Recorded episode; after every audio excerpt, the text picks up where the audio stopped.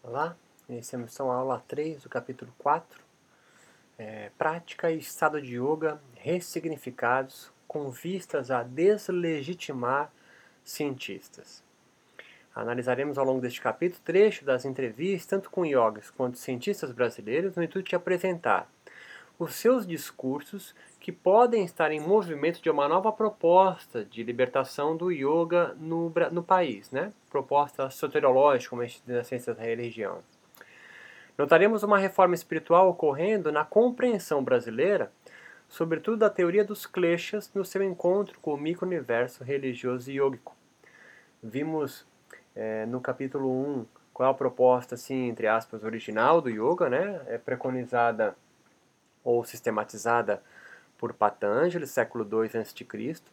Vimos que os kleshas é, são filhos, então, do klesha mãe, chamada ignorância, ou avidya, que são provocar, que provocam, né, a ignorância provoca a ignorância espiritual, ou alienação de si mesmo, é o nome que você queira dar para isso, é, provoca, então, o apego, a aversão, o medo da morte e o orgulho ou a falsa identidade de si mesmo.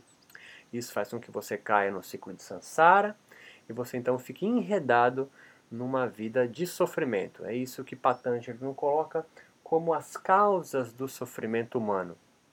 É esse enredamento em samsara é provocado e provoca o aumento dos chamados vrits, ou volições da mente, da consciência, agitação mental. São vários nomes que vão se popularizando em relação a isso. Mostrei que no século X, século XV depois de Cristo, na Índia, Idade Média Indiana, é, surge um movimento contracultural influenciado pelo budismo, pela mística sufi, é, mas sobretudo também sobre uma forma de enxergar o Vedanta não dualista, que vem de Shankara ou Shankara, é o Vedanta Dueta, o Vedanta Dvaita, essas são influências que vão fomentar uma ordem nova, uma linhagem nova de yogis chamado Hatha Yogi, sobretudo da, é, é, em dois livros doutrinais importantes, Hatha Yoga Pradipika, o Giranda Sanhita e o Shiva Sanhita, dentre outros, que vão então fomentar uma nova linhagem de yogis, são os Hatha Yogis, onde há uma predominância maior do corpo, porque eles valorizam muito mais as experiências de vendas corporais, dos seus rituais corporais, do que da, da, da, da doutrina é, preconizada pela o alto clero indiano da época, os brahmanes. Essa alta casta sacerdotal, dentro de uma sociedade estratificada, está no topo comandando todas as castas inferiores. Os Hatha Yogis vão contra isso, por isso é um movimento contracultural. É, advindo de uma, de uma outra religião, chamada Tantra, os natas crescem e com suas próprias doutrinas, seus próprios livros, mas há uma, uma um discurso é, velado, outras vezes não, de uma maior valorização do corpo. Portanto, uma certa, o que hoje os tradicionalistas chamam de uma obsessão pelo corpo, mas, sobretudo, também de uma medicalização do corpo com a junção dos, dos Hatha Yogis com a medicina Ayurveda. Quando ah, o yoga entra no período moderno do yoga agora, contemporâneo, de 1897, oficialmente, pelo menos na ciência e da história, né? vem contando com Vivekananda, a o yoga vai se aproximando de uma outra influência muito importante no mundo moderno, que é a ciência biomédica é, e a ciência como um todo ocidental. Assim, é, há uma reforma é, soteriológica e espiritual ocorrendo na compreensão brasileira daquela teoria clássica dos kleshas no seu encontro com esse micro-universo religioso e yógico, sobretudo é, é, é, que vive, que reside nos grandes centros urbanos é, das sociedades ocidentais, mas ainda também se, se modifica com isso.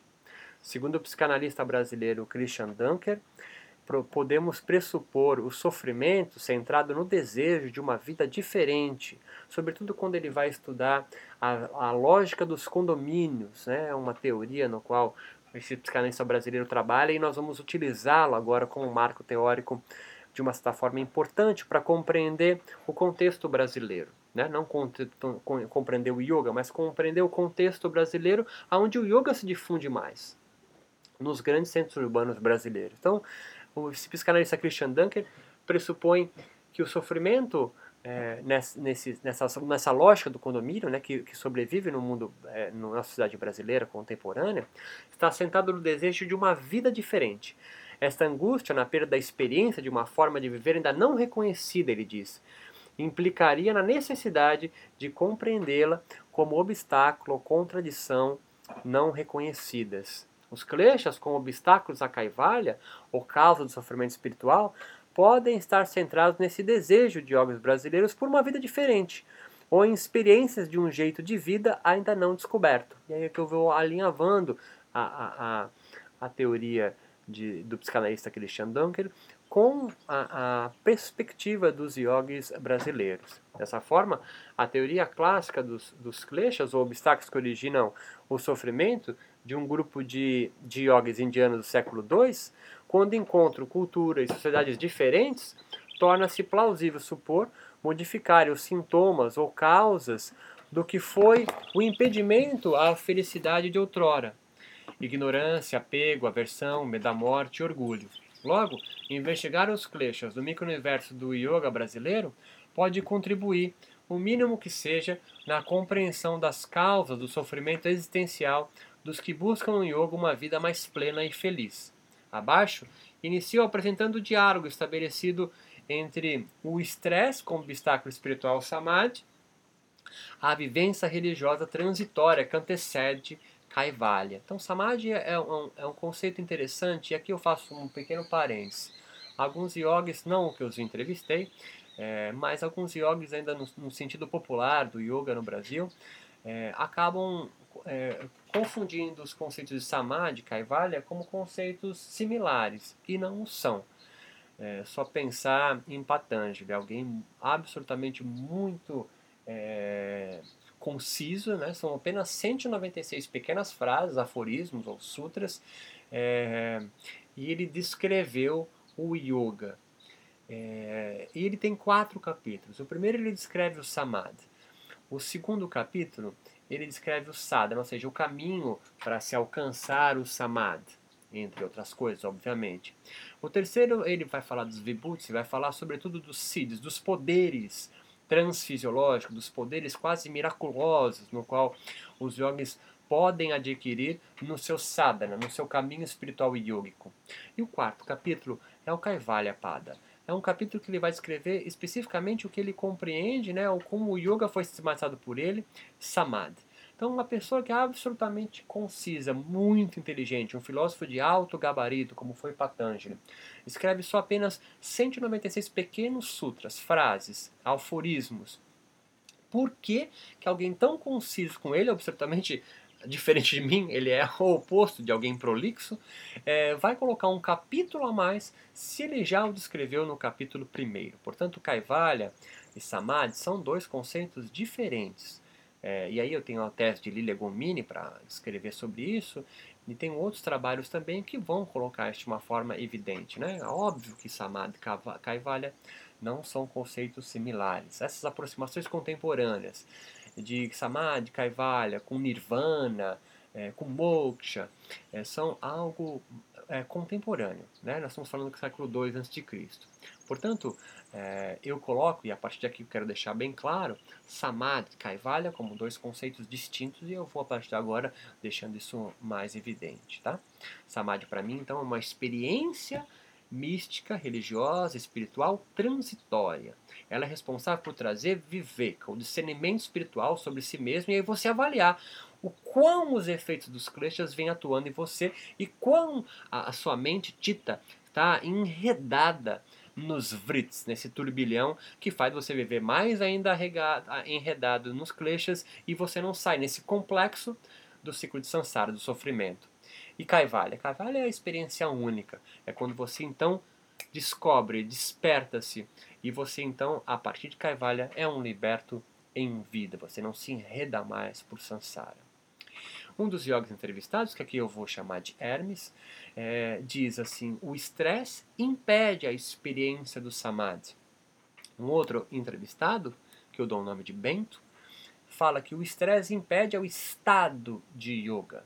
Tem um estresse controlado que, é, que às vezes é necessário. Então tem um estresse controlado que às vezes é necessário, ele diz. Mas tem um estresse que é, é realmente um obstáculo. O método abaixa, o método de yoga, abaixa o estresse, o obstáculo e assim auxilia-nos a atingir o estado. Não existe Deus no yoga, pois Ishvara é um estado. Shanti, um outro yoga, coloca que o estresse nos afasta, nos desconecta do estado de yoga. E é o estado de yoga que abaixa o estresse. Ele acalma a mente, a terra, e assim nos ajuda a conectar novamente. O estado ao qual os yogis mencionam parece se referir à experiência própria do samadhi ou comunhão com Deus, Ishvara, como explicitou Bento, enquanto a prática ou método de yoga é, tem configurantes como um sistema de atos, né, um sistema de de prática ritual corporal, sistema de atos relacionados a isso, né? com empíricas repercussões averiguadas pela ciência no intuito do alcance da cura de doenças, seja ela de ordem física ou psíquica. O objetivo permanece, diminuir os efeitos do estresse yógico no corpo, mas o pano de fundo se revela em curar-se de forma transcendente de certa angústia latente ou obstáculo, klesha, que impede que o samadhi ou estado de yoga ocorra. Outros entrevistados, inclusive cientistas, aprofundam a questão nos fornecendo mais chaves de leitura. Reagir é algo negativo, porque não se tem consciência na reação. O yoga lhe traz para o momento presente. A prática no tapete é um ritual de nos trazer para o presente, o eu. Outro yogi nos diz: o yoga diminui a agitação, o estresse e a ansiedade na minha vida, ao mesmo tempo que o yoga me dá energia, me tira de um estado de torpor e me deixa no estado de yoga. O estresse me desconecta e me faz sair do estado de yoga, a união. A respiração, o pranayama, me traz para o estresse, me traz para o aqui e agora e diminui meus vrits, causador da agitação mental advindo dos kleshas, e meu estresse. Andurá, outro yogi, outro cientista, não coloca. Meditar serve para reduzir o estresse e aumenta a performance mental e aumenta o sistema autoimune. Meditar pode desacelerar a mente e ajudar pessoas em tratamentos psicoterapêuticos. Osíris nos diz que yoga é a, é a redução do estresse. A resposta do estresse salva vidas. Essa é uma cientista. Mas na cultura do yoga, o estresse atinge o status de ser melhor manejado. Os yogis buscam diminuir o estresse, aumentar o bem-estar e ser alguém melhor. Não ser tão afetável pela vida moderna, ela continua, de consumo e de estresse. É um dos grandes objetivos dos yogis com que convivo e estudo. As posturas do yoga podem diminuir as aflições mentais e conduzir ao relaxamento. Nunca vi ninguém meditar sem relaxar. É a primeira fase da meditação. O yoga tem uma vertente terapia, sim. O yoga é um instrumento anti-estresse pela maioria das pessoas. E o outro cientista coloca: sem dúvidas, a prática de yoga repercute na redução do estresse, a melhora do sistema autoimune de seus adeptos. A dicotomia, então, entre prática e estado foi se evidenciando durante as minhas audições, mas no decorrer da coleta de dados fui percebendo ser possível correlacionar essa separação apresentada entre prática e estado de yoga com uma nova compreensão dos kleshas ou causas da angústia, estresse, emoções extremas ou ansiedade. Se adotarmos modernamente, pela fundamentação que eu fiz no capítulo 2, os kleshas a partir das repercussões deletérias do estresse ou e ou sentimentos e emoções específicos, a manifestação do estado de yoga pode estar sendo relacionada com as menores manifestações de doença no corpo e na mente. Como consequência, esses fatos corroboram com as nossas suposições de que as práticas de yoga estabeleceriam uma relação em processo, ou estão estabelecendo, entre terapia, cura e salvação religiosa, espiritual ou libertação, específica ao contexto brasileiro. Por enquanto, o que fica é que, é que as práticas corporais e os estados de yoga foram ressignificados e são distintos. Você pode ter uma prática de yoga que não produz o estado de yoga.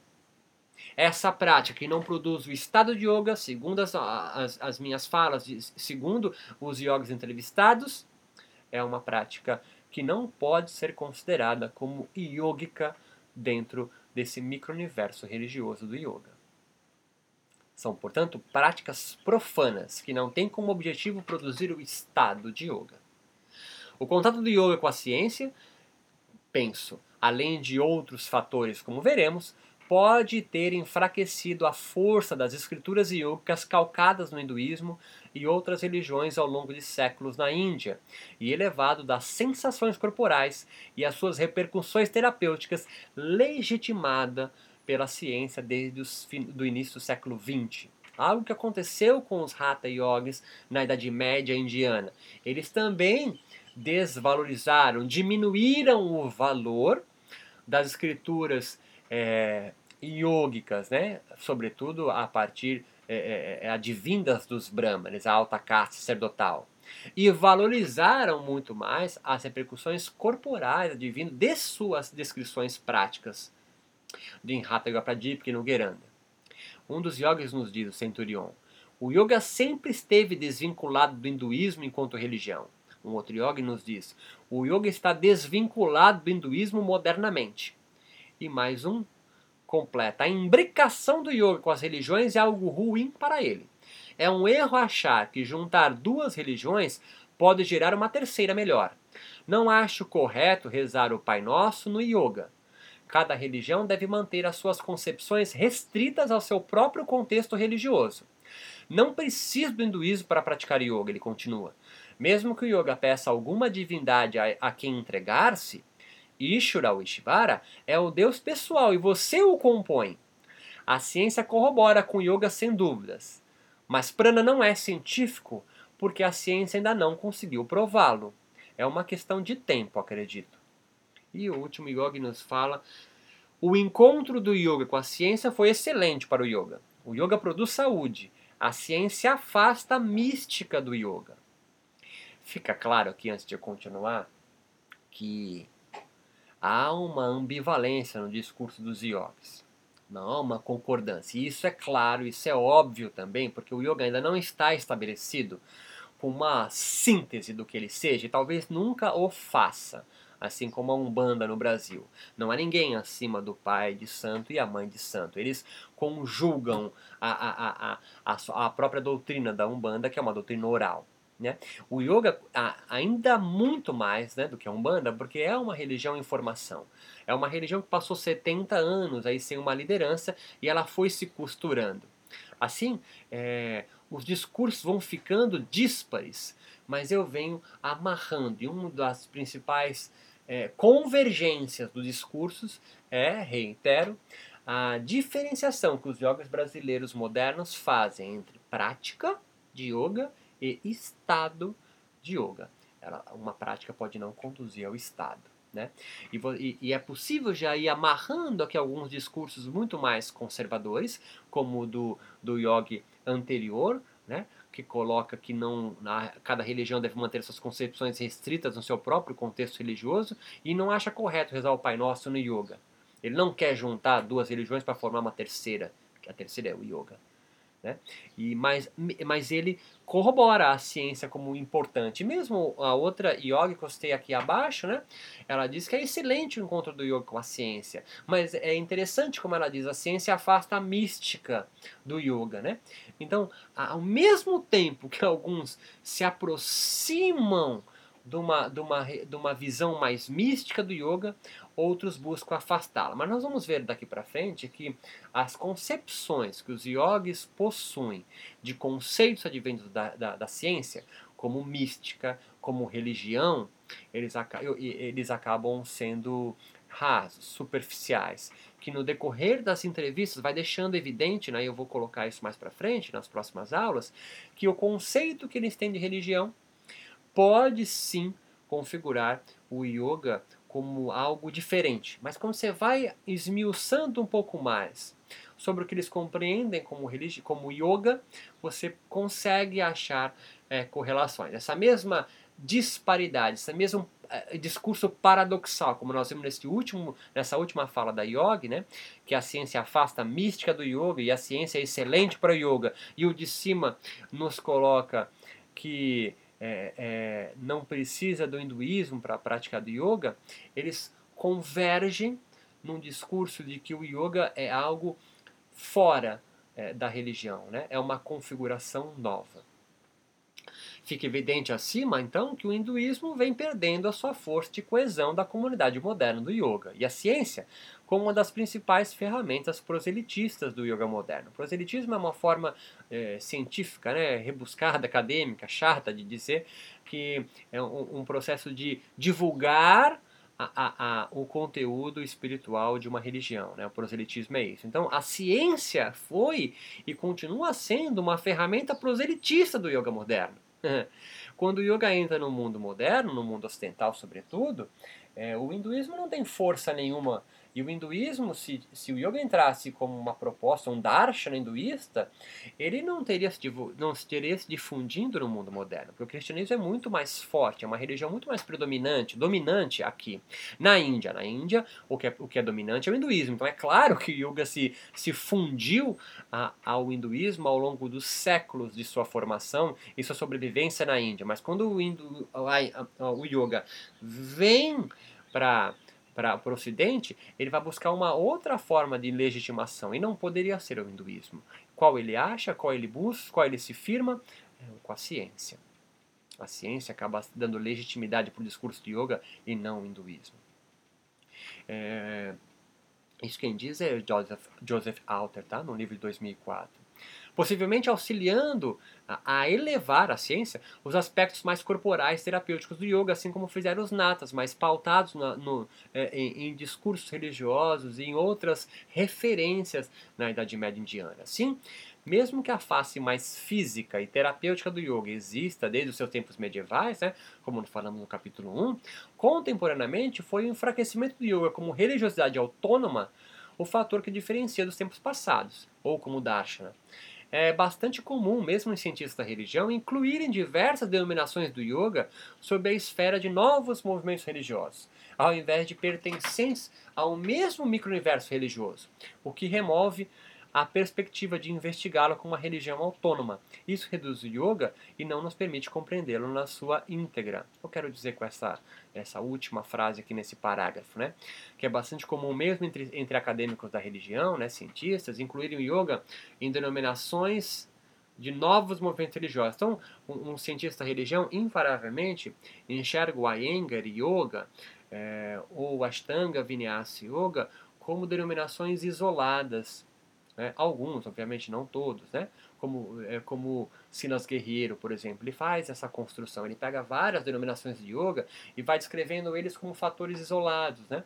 Então, ao invés de pertencer ao mesmo micro-universo, se você compreender as, as, as, diversas denominações de yoga que existem no mundo como pertencente do mesmo micro-universo religioso e, e do yoga, fica muito mais compreensível entender o todo do que você ficar buscando Sahaja Yoga, Iyengar Yoga, é, Shivananda Yoga. Se você estudá-los de formas distintas, você acaba perdendo o todo do qual é o micro-universo no qual ele pertence. É isso que eu estou querendo dizer, que remove a perspectiva de investigar o yoga como uma religião autônoma.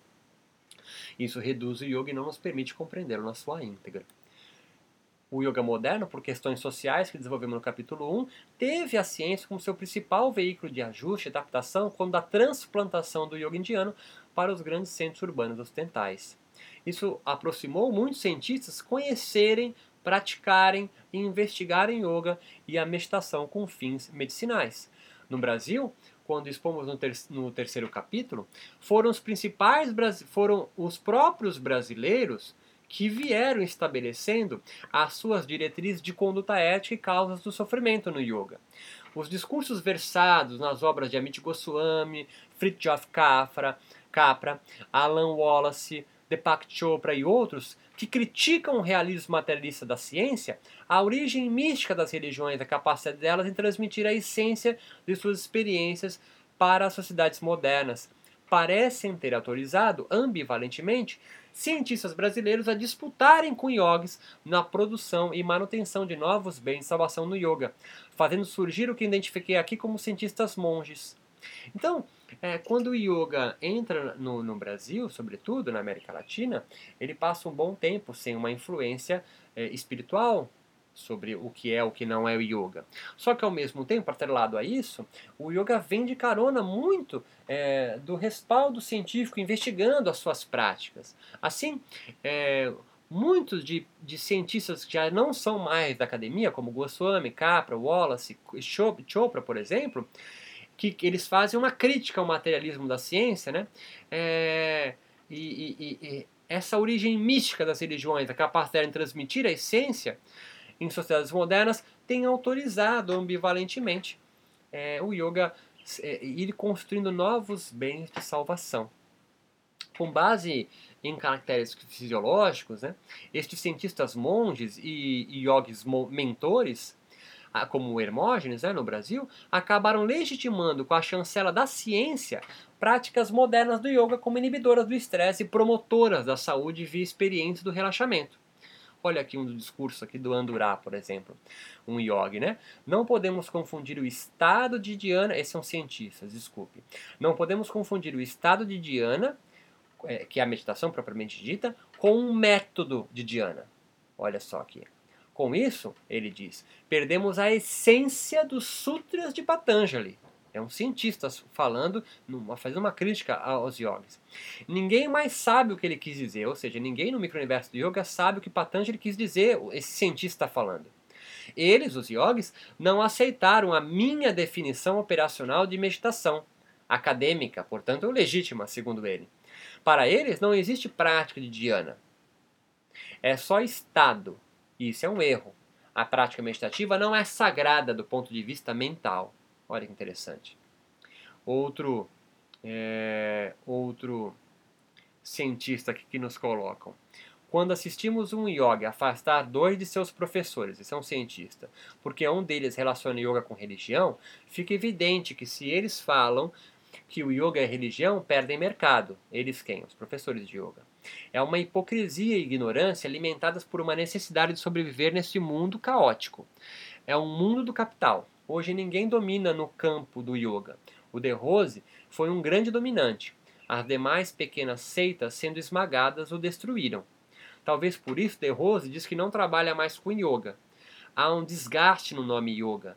O yoga pode ter virado uma nova PNL, Programação Neurolinguística. Né? Talvez se o yoga assumir que é religião, tomará de mil a zero das religiões pentecostais. Tem promessas mais divertidas do que a do yoga. O yoga promete diminuir estresse e dor nas costas. O yoga dos anos 60 e 70 tinha uma grande promessa, mas foi diluída no movimento contracultural Peace and Love. A partir das citações dos cientistas acima, percebe-se que o foco não está na desmistificação do yoga, mas na deslegitimação do discurso dos mentores do yoga brasileiro pelos cientistas monges. Quando Andurá, por exemplo, aquele primeiro cientista, né, afirma que os yogis não sabem o que Patanjali quis dizer, se posiciona como um detentor desse saber e não os yogis com quem convive e investiga em seu laboratório. Para ele, por exemplo, Dhyana não é apenas um estado de yoga, portanto, do alcance exclusivo de yogis autorizados por uma tradição, mas também uma técnica. Então perceba agora isso aqui. Sendo uma técnica, convida a ciência e portanto a si mesmo, né, que ele é o cientista, a participar desse jogo no micro-universo religioso espiritual do yoga, no qual apenas os yogis mentores possuíam o direito de discursar até o início do século XX. Com as práticas e estados de yoga divididos a sua autoridade entre yogis cientistas, o yoga brasileiro busca meios de autorizar seus líderes de existir e delimitar seus limites como espiritualidade autônoma. Então percebe o que eu quero dizer aqui. Quando há uma divisão, e esse é o mote desse capítulo, estou amarrando essa nossa aula agora, estado e prática do yoga, o que no fundo está acontecendo, mesmo de forma velada, mesmo de, de forma inconsciente, o que está acontecendo são os, os yogis mentores, né? É, buscando deslegitimar a autoridade que a ciência exerce sobre o yoga no qual eles defendem como espiritualidade. Então, quando um yogi como essas duas falas aqui em cima, quando um cientista, como essas duas falas aqui em cima, buscam criticar a legitimidade de alguns, de alguns yogis, em contrapartida, o que, que os yogis fazem? Eles dividem estado de yoga de prática, porque as práticas conduzidas por cientistas não levam ao estado. E o estado é o importante dentro do micro-universo yoga, dentro da espiritualidade yoga. Portanto, ele deslegitima o cientista e coloca somente quem consegue conduzir um, um outro ser humano para o estado de yoga é eles. Então pode existir uma prática de yoga, mas ela pode não conseguir conduzir o seu aluno, o seu praticante, ao estado. Quem consegue levar ao estado? Somente o yogi, o yogi mentor. E em contrapartida, o que, que o cientista fala? O cientista ele tenta fazer com que o estado seja também uma técnica. Porque se o estado de Diana, por exemplo, no nosso caso aqui, né, o estado de meditação, também possa se converter numa prática, numa técnica, os cientistas podem entrar nesse jogo. Quando o estado de, o, de Diana é apenas uma, um estado portanto algo que é metafísico, transfisiológico, fora do mundo empírico, isso então faz com que seja os cientistas desautorizados a entrar neste campo. Beleza, Beto, mas me confundi no meio, então vou amarrar aqui o que está acontecendo aqui e, e, todas as minhas próximas aulas até o final deste capítulo 4 é para deixar isso claro. Os yogis os mentores yogis, as referências do yoga no Brasil, a liderança do yoga no Brasil, vem buscando delimitar quais são os seus limites. Para quê? Para que ele não imploda como uma célula que vai recebendo água de tudo que é lugar pela sua membrana. E isso vai explodir o yoga. Aí quando você olha para essa célula, ela, ela implodida, você já não sabe mais identificar se é uma célula ou pedaços dela. Ah, Beto, você confundiu mais com essa metáfora, então vou deixar isso mais claro ainda, em palavras mais simples. Há uma luta acontecendo entre líderes do yoga e cientistas que investigam o yoga. Mas que luta é essa, Beto? É uma luta velada, muitas vezes, para de, deixar claro, para legitimar quem é que determina o que é e o que não é o yoga. Como que eles estão fazendo isso? Os yogis dividiram estado de prática. Quem consegue levar o Estado? Somente professores e yogis brasileiros. E quem consegue construir uma prática? Qualquer um. Qualquer um pode dar prática, ministrar uma prática de yoga. Mas quem consegue levar ao Estado? Somente mentores. Então por que o cientista não assume e consegue levar ao estado de yoga? Porque se um cientista assumir que conduz uma pessoa a um estado que é metafísico, o que ele está fazendo não é ciência. Porque a ciência só investiga o que pode ser investigado de forma empírica. Consegue compreender? Eu vou falar isso mais para frente nas próximas aulas, mas aqui é o primeiro ponto que eu levanto das falas das minhas entrevistas. Então, percebe? com as falas das entrevistas dos yogis, eu não faço uma exegese do yoga, né? Eu não vou é, buscar quem está falando segundo a doutrina correta do yoga. Não. Estou buscando a fala deles e aí eu, como cientista da religião, vou alinhavando isso com o discurso de yoga e cientistas. E o que eu revelei aqui é uma contenda, uma discussão, uma briga velada muitas vezes entre a ciência que foi convidada por esses próprios yogis para participar do jogo de yoga e legitimá-lo, mas só que a ciência começou a entrar demais. Aí o que os yogis fizeram? Eles fazem e querem expulsar a ciência, não totalmente, mas do que lhe cabe como mestre, como cientista, determinar o que é e o que não é.